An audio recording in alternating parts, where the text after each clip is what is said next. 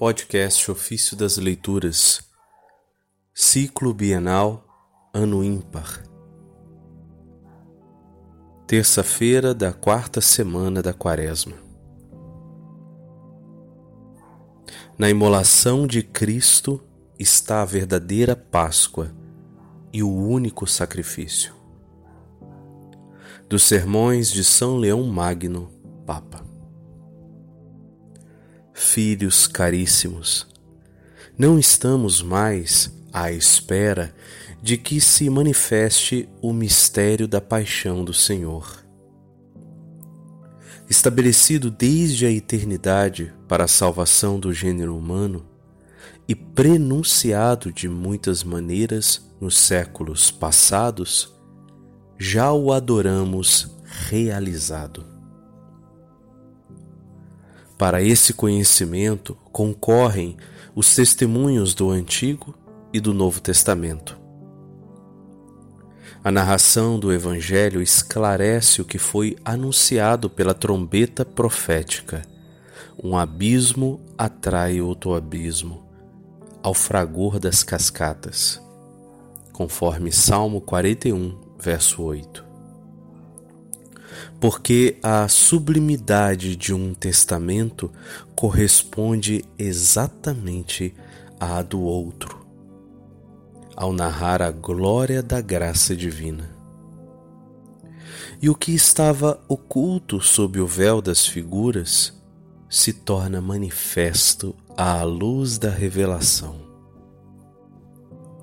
nos próprios milagres do Salvador que se realizavam sob o olhar do povo, poucos experimentavam a presença da verdade.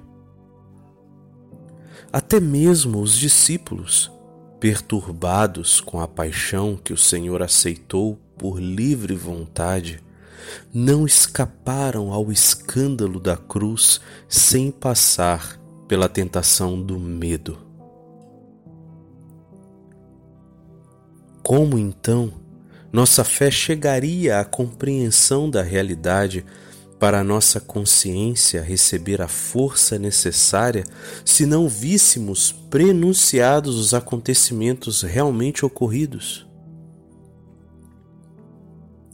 E agora, depois que, tendo assumido nossa fraqueza, Cristo chegou à exaltação do seu poder a festa da Páscoa não pode ser ofuscada por qualquer tristeza dos fiéis.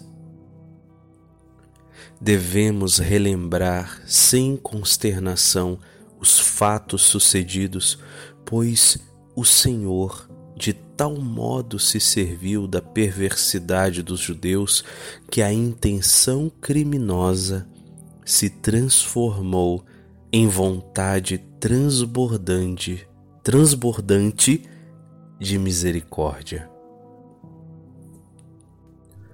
Quando Israel saiu do Egito, o sangue do Cordeiro restituiu a liberdade e celebrou-se uma festa sagrada, porque se conjurou a ira do anjo devastador.